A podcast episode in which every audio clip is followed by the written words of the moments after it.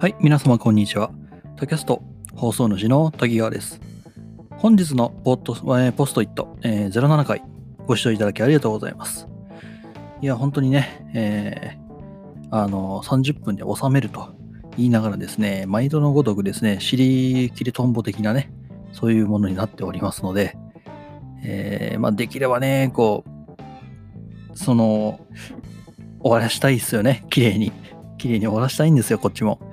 うーん。いや、編集しようかななんてね、えー思っちゃったりします。ただね、30分一発撮りなんでね、えーごまかせないっていうところがあったりしまして、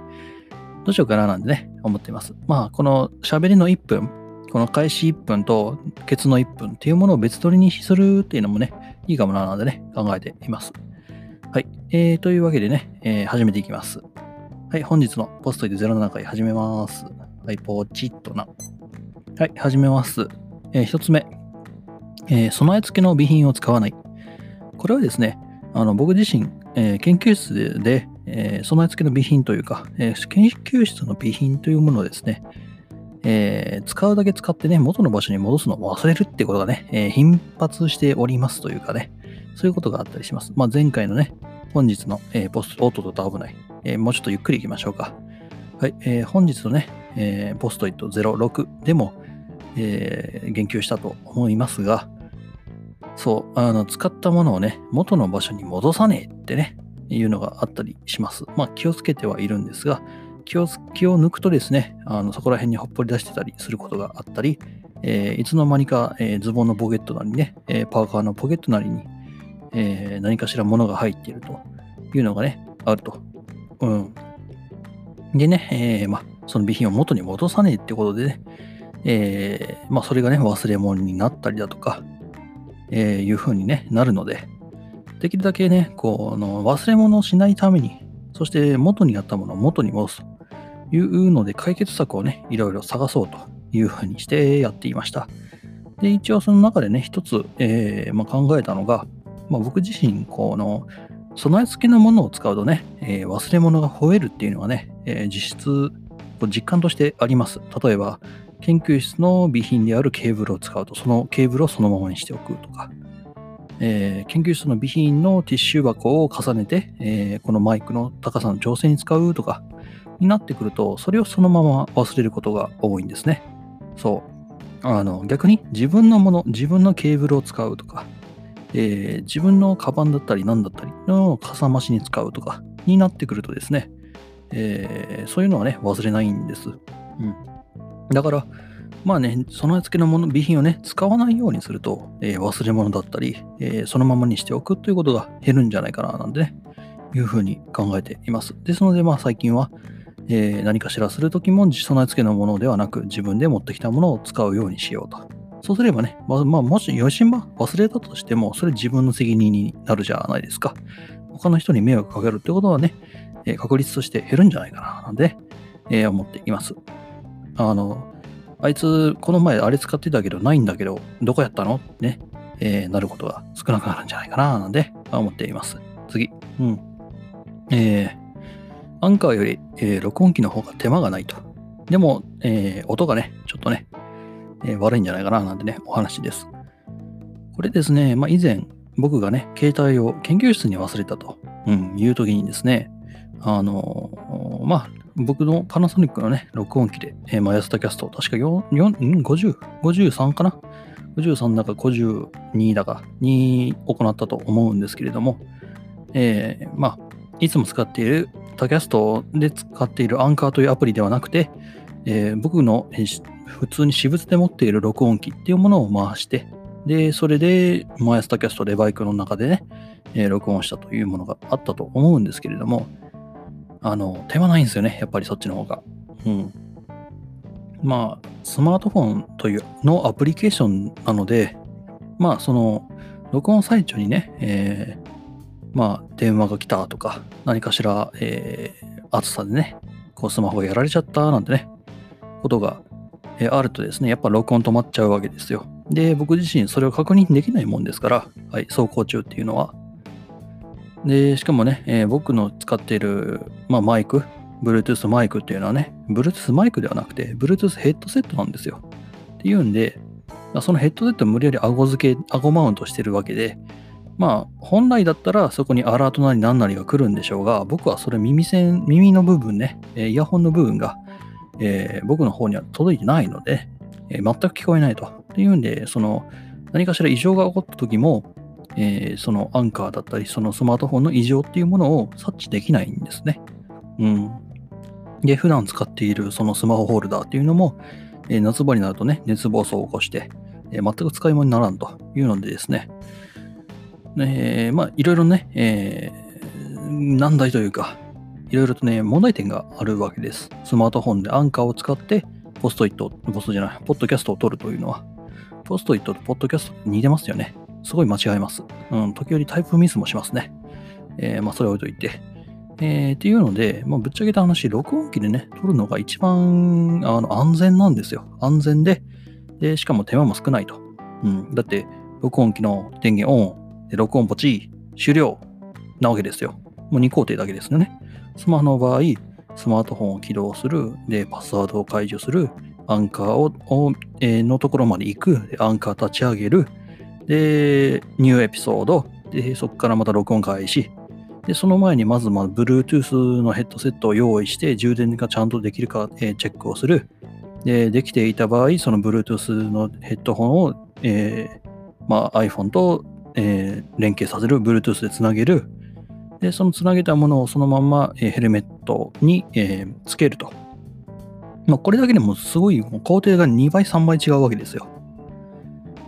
というのでですね、やっぱりこう、全然手間が違うってなってくると、やっぱり、えー、そっちの方がいいかななんてね、思ったりはするんですが、その、マイクの特性上、まあ、指向性がないというか、えー、全方向的にね、拾っちゃうので、環境音もね、めっちゃ拾っちゃうんですよ。で、僕自身、そのバイクに乗りながらやってるわけですから、バイクの音であったり、周りの音であったり、車の音であったりっていうものがね、乗ると困るんですよね。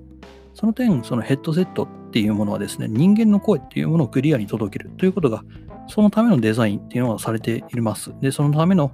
えー、CUC、ボイスコントロールであったりっていうものがね、えー、あったりするわけです。なので、人間の声を届ける、このポッドキャストをするということだけに見れば、うん、その、ヘッドセットっていうのも、ポッドキャストには一番いいのかななんてね、えー、思ったりするんです。まあ、声が小さかったり、えー、電源が時折飛んだり、えー、Bluetooth が飛んだり、スマホが使えなかったり、スマホのバッテリーが飛んでたり、えー、まあ、電話が来たらね、えー、使えなかったり、えー、で、その3、こう、あの、スマートフォンとの連携が時折飛んでたりね、いろいろ、他にもいろいろとね、え、欠点はあるんですが、声が綺麗に取れるという一点のみに考えると、やっぱりすごいんですよね。えー、まあ、安物ですが、え、ヘッドセットっていうのは、はい。えー、長々と話してしまいましたね。えー、次に行きましょうか。うん。えー、次。えー、研究室でもポッドキャストは撮れる。はい。えー、まあ実際に撮ってきました。はい。うん、まあ一応その撮ったポッドキャストっていうのはまだ流してないんですけれども、あの、やっぱり、うちで撮る、今僕がね、えー、自宅で撮っています。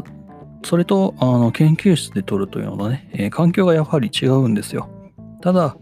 えー、まあ、このマイク、今使っているマイクだったり、っていう、まあ、パソコンだったりっていうものをね、持っていくと、やっぱり、えー、普通に取れちゃう。うん。これはね、あの、このモバイルというか、えー、エレトエレん？エレクトロニックコンデンサーマイク？ECM の MV5 の特徴でもあるんですけども、すごいモバイリモバイルがね、えー、しやすいと。モバイリティになるのが、なんだろうな、この、この言語は。うん。まあ、そういったことですごいやりやすいんですけれども、こう、まあ、研究室でも取れることが、えー、昨日というか、えーまあ、判明しましたというお話です。次。うんえー、アンカー音声ファイルの無料クラウドストレージ。ああ、これですね。あの、僕自身、その、ライフログとして、その、まあ、録音機材というか、その前回の録音機っていうものを回しています。日々ね。まあ、いろんな音声がね、え入っちゃいけない音声もね、入っちゃうんですけど、うん、で、そういうものをね、あ取りためていくと、やっぱハード、うん、ドライブがね、ちょっとね、あの、ちょっと、まあ、パンパンになっちゃうわけですよ。ハードディスクが。あの、っていうんで、まあ、できるだけね、容量ちっちゃくしたいななんてね、思ってたんですけど、ことこのアンカーというアプリですね、えー、非公開というものができちゃうんですね、音声ファイルが。はい。っていうので、あの、僕の持っている、その、まあ、蓄音機というか、録音機の中にあるファイルっていうものを丸々こっちのアンカーの方に上げて、で、エピソードを非公開にするってしたら、このアンカーというアプリ、えー、無料のクラウドストレージになるのではないかしら、なんてね、えー、まあ、音声限定ですが、うん、いうふうに、え考えました。でもね、これね、確かね、足利さん方、どっかのね、え方が、えー、おそらくもうすでに試していたのかな確かそんなエピソードを聞いたような場合があります。でも、そのエピソードがどれかわかんないっていうね、えー、早く僕の研究というものを、研究で、こう、どのエピソードだったかっていうのをね、えー、探していきたいというふうに思っております。はい、次。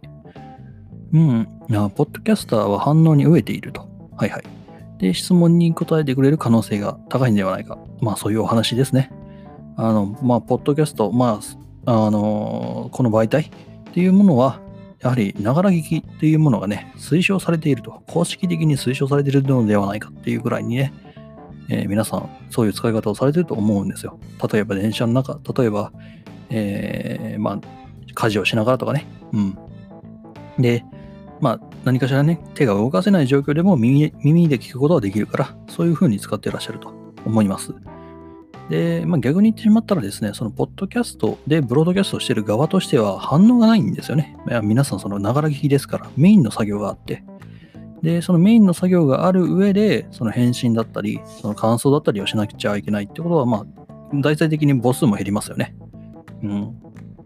というので、そのポッドキャスターっていうのは返信に飢えてるんじゃないかななんて思います。で考えると、やっぱり質問だったりっていうものは YouTuber だったり、あれってすごいこうコメントしやすいですよね。そういうデザインですから、まあ、ほもうほぼほぼあれもう SNS ですよね。その YouTube なんてね。えー、っていうので思うので、もう、こうそういうね、えー、配信者と、えー、視聴者のやりとりっていうのがすごいやりやすい媒体であると、YouTube はね。その点ね、ポッドキャストっていうのはそういうのがしがたい、まあ、あの、シームレスにできないものであると考えているので、まあね、その質問っていうものをやったらね、えー、答えてくれる確率が上がってるんじゃないかななんてね、えー、思ったりします。次。えー、類似論文チェック。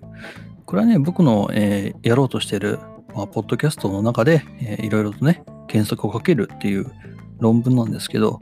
類似論文ね、何かね、ちょっと今のところ探っておかないと、ちょっとまずいかななんでね、新規性とかね、そこら辺になってくるとちょっと危ういので、はい。で、なんかね、2020年のね、えー、こう、Apple さんの発表会ですか ?EMC だっけ？違うか。えー、なんだっけな？まあ、何かしらあったと思うんだけど、あれ名前忘れちゃったな。で、もしかしたらそのポッドキャストの僕のね、やろうとしている論文にしようとしているシステムが、あ、して、ちょっと和菓子、えー、先にね、アップル、アップル大先生に、えー、先越されちゃうんじゃないかななんてね、思ったりしているもんですから、まあまあ、その前に、まず、アップルさんに越される前に、まず、えー、もうすでにね、出てないかどうかっていうのはチェックしないといけないところです。っていうんで、ちょっと下っていかなきゃなんないよねっていうポッドキャストですね。次。うん。なんて書いてあるんだ。これ、足利さんのポッドキャストですね。えー、の YouTube を RSS で見ようみたいな感じのポッドキャストだったと思います。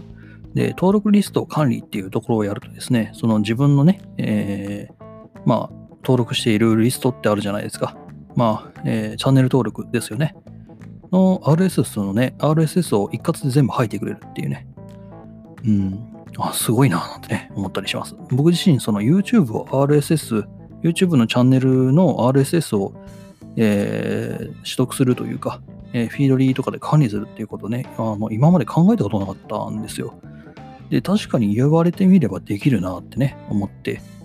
で、だいぶ前の足利さんの第49回ぐらいかな。確かそのぐらいのね、エピソードだったと思うんですけれども、あの、やっぱりね、そのチャンネル数って、あの、勝手に肥大化するんですよ。っていうんで、それを再管理というか、まあ、リストラ、えー、まあ、断捨離ですかね、えー、するのにもね、一個、えー、役に立つんじゃないかななんてね、思ったりします。うん。で、まあ、RSS のね、タグ付けをすれば、いろんなね、こう、自分なりのね、こう、タグ、タグというか、管理をすることができるんで、これはすごい、えーテック系だったらテック系でまとめられますしね、YouTube のチャンネル。YouTube のチャンネルって一覧にバッて出すと、あの、いろんな、えーまあ、ものが全部ダラダラダラってね、ああいう絵を循環で、あ確かそんな感じで並んでるんで、えーそういうものをね、えーすごい管理しやすくなるというのはすごいことだな、なんて、すごい良いことだというふうに思いました。次。えーと、次は、あ、あの、ポッドキャスト、えーあ、これも足利さんですね。えーまあ、ハッピーハッキンキーボード云々の前に、あの、US キーボードの利点っていうところですね。うん。これ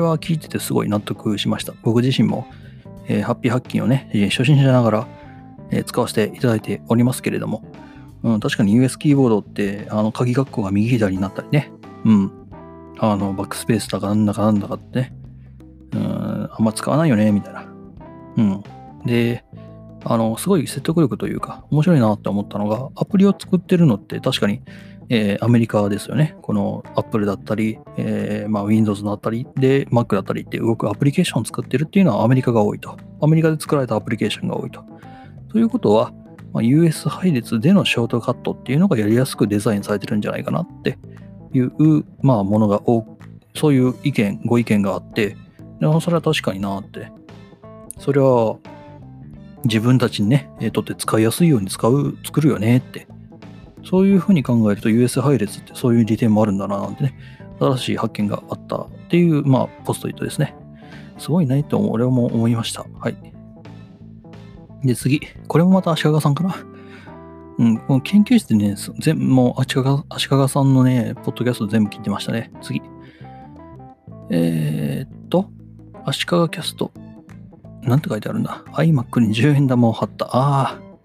あ、僕もやりましたね。これ10円玉ハック。あの PC の熱持ちすぎちゃって、どうしよっかなっていうところに10円玉をね、えほいってやるとね、熱伝導率がいいんで、こう、クーラー代わりに、クーラーというかまあね、冷媒代わりになるよねっていうね。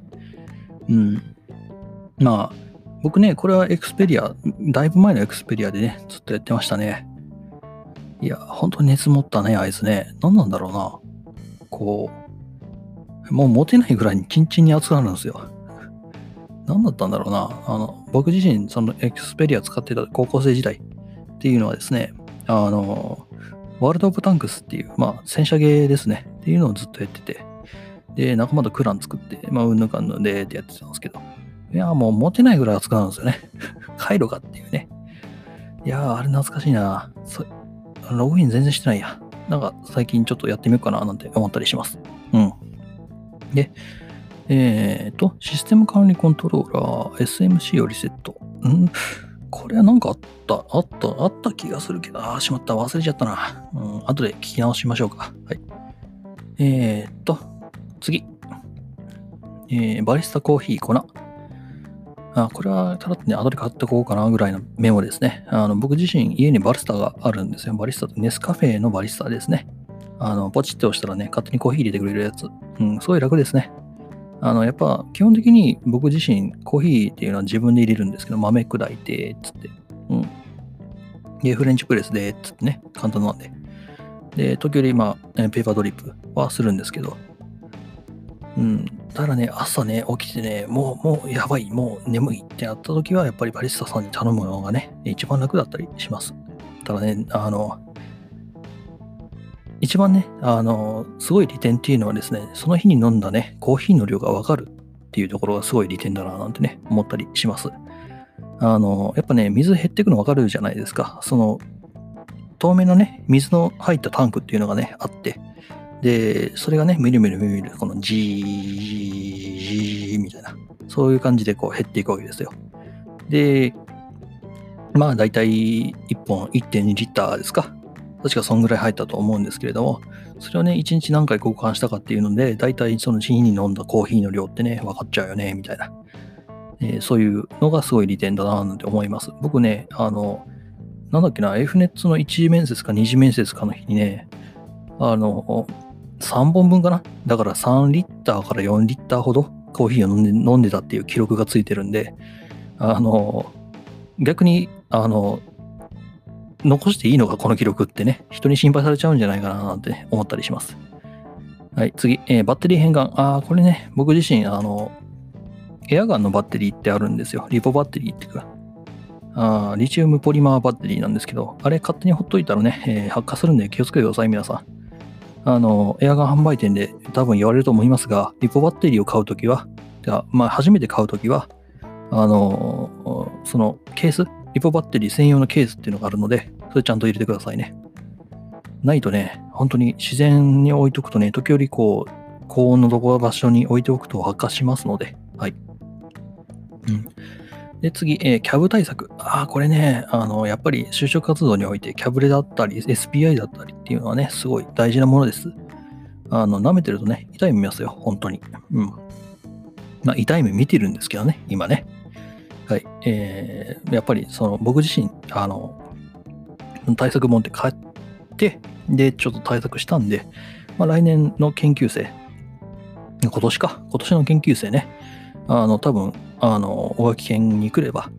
多分僕の買ったキャップ対策がね、まあバラバラになってると思うんですけど、僕多分全部、えー、PDF 化して持ってると思うんで、えー、多分置いてあるんじゃないかななんて、思いますので、まあ、よよければ使ってください。次。えー、アンカーうんぬんかんぬんみたいな、なんかこう記号が書いてますね。これはね、あの、アンカーからね、こう、えー、見た人のログ取れないかななんてね、思ったっていう、まあ、教授のネタですね。そう。あの、これ見た瞬間、おお、すげえななんてね、思ったんですけど、まあ、Google とかね、Spotify とかね、えー、iTunes とかね、いろんなもんあるじゃないですか。で、その Google で、その、まあ、その見た人のログっていうのは、Google で調べると Google でしか出ないと。Spotify で調べると Spotify で調べた人しか出ないと。iTunes で調べると iTunes で見た人しか出ないと。うん、っていうんで、あの、その一個一個の媒体について調べないと出ないんですよ。その見た人の人数だったりっていうそのログっていうのがね、うん、詳しいものが。で、それすごいめんどくさいよねっていうので、まあ、もしも RSS が飛んできて、で、RSS 飛んできた場合、あの、アンカーのね、とある URL に飛ぶわけですよ。で、そこに偽 URL をね、一個ひょいって用意してやると、まあまあ、その理由、偽 URL にダイ,、えーまあ、ダイレクトするとですね、あの、まあ、中でいろいろ処理が動いて、まあ、本物の方の URL にダイレクトする、まあ、少なくともね、えー、RS で飛んできた人は見れるわけですよね。本物。本物聞けるんだけど、その偽を一回踏んでいるから、まあ、あのそこでね、ログをね、残すっていうのができるんじゃないかななんてね、いう研究です。あもう僕自身はあんまりまだ整理できてないので、他人に使えるのがすごい、あの、まあ、難しいんですけれども、なまあ、おおよそこんな感じです。はい。えっ、ー、と、結構喋っちゃったんじゃないか？お、やばい、もう23分だ。えー、飛ばしていきましょう。次、えー、アルバイト新人教育、見て覚えろ。あ、これね。あの、僕のアルバイトもがこれでした。あの、見て覚えろってね。うん、なんとりあえずなんかこう、お教えられた覚えってないですよね。なんかこうしてね、ああしてねっていうのは。で、まあね、見て覚えろって言われるんですけどもね、うん、今の子っていうか、今の、え現代人の大学生、中小中高大学っていうのは、あんまり あ、すいません、今ちょっとね、あの、カレンダーの方にですね、うちの実家の犬の、えー、手術の 手術ってもあれですよ、あの、虚勢、虚勢の 手術の日が決まったっていうのが来て、ちょっと一瞬笑ってしまいました。次、うん。えっと、まあまあ、そういうのでね、あると思います。うん。で、その時にね、時折言われたのがね、なんでやってくれないのってね、えー、言われまして、でね、僕もね、思っちゃう時があるんですよ。こう、もう、もう君半年ぐらい働いてるよねっ、つって。言わなくてもわかるよねって。なんでやってくれてないのって。もう、かけらでも思った時点でもうなんか俺ダサいなって思って。いや、うん。まあ言わないんだから伝わらないよね、なんてね、思ったりするんですよ。うん。で、まあそれはね、かけらでも自分自身思ってしまったところがあるので、まあ俺ってダサいなーなんてね、思ったっていうポツトイットです。次。えー、書き出し、ガイナ立ち、シャフロ。あ、これはね、先日のやつのね、どんな、えー、社名を背負った立ち方ってどんなあるかななんてね、そう思ったんで、ちょっと書き留めたやつです。次。あの、一人で、えー暮らしてよ、一人暮らししてよかったっていうポストイットですね。あの、やっぱ実家にいるとですね、もう何でもやってくれる人がいるとお聞きします。で、うちの親も、まあ、俺以外には大体何でもやってる気がしますが、まあ、俺自身もね、あの、ぐうたらぐうたらしてるんですけど、あの、何もさせてもらえない人がいるらしいんです。こう、家事とかね、全部私がやってあげるからって、お母さん、お父さんが全部やってくれると。うん。それって、まあ、一つの、なんかこう、甘い虐待なんじゃないかな、なんてね、思ったりした次第で。で、うちのね、妹なんかそうなんですよ。うん。なんかこう、ま虐待、何もさせてもらえないっていうかね、これ逆なんですけどね、妹の場合は。何もしないっていう。実家に帰ったら何もしないっつってね。そう、あの、家事も手伝わねえ、あの、何もしねえ、あのね、家に実家帰ってきたら寝てるだけっていうね。それでね、まあなんか親子喧嘩なんかしてるらしくて、うん、なんかこう、一人暮らしって俺してよかったな、巻き込まれずに済んでよかったななんてね、思ったりするぐらいですけれども、うん。どうなんでしょうね。どっちがいいかって言われてどっちも悪いような気がしますが、うん。まあ、実家に帰って何もしないってね、そりゃ、まあ、まあ怒られますわ。まあまあ怒られますわというか、うん。まあ、本当に何もしないらしいんですよ。あの、飯の用意もしねえ、どうのこうの、つってね。あの、洗濯物もしねえ、何でもかん、本当にずっと何もしねえっていうね。ある意味羨ましいなのでね、え僕自身は思ったりしますが。うん、でも逆にそうこれを考えると、あの自分一人暮らしっていうものの先にね、経験、まあその社会人になる前に経験させてもらえてすごい、えー運がいいななんてね、思ったりします。うん。次。えー、土壌は蚊になるぜって、あ、これはね、僕の知り合いの話ですね。あの、まあまあ、あんまり詳しいことはね、その彼女というか、彼に、あの、許可取ってないんで、あの、あんまり話せはないんですけども、あの、まあまあ、あんまり良くない話ではあったりしますね。うん。あの、僕としてはね、あの、そのことね、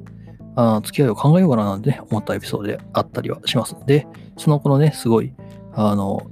印象深い、えーエピソードじゃないわ、えーセリフがね、それだったっていうね。まあね、言ってることはわかるんですよ。うん。で、まあね、かわいそうだねって思われるっていうのはね、すごい快感だなんてね、えー言ってらっしゃったんですけど、うん、まあ、付き合い方考えますよね、このね。はい、次。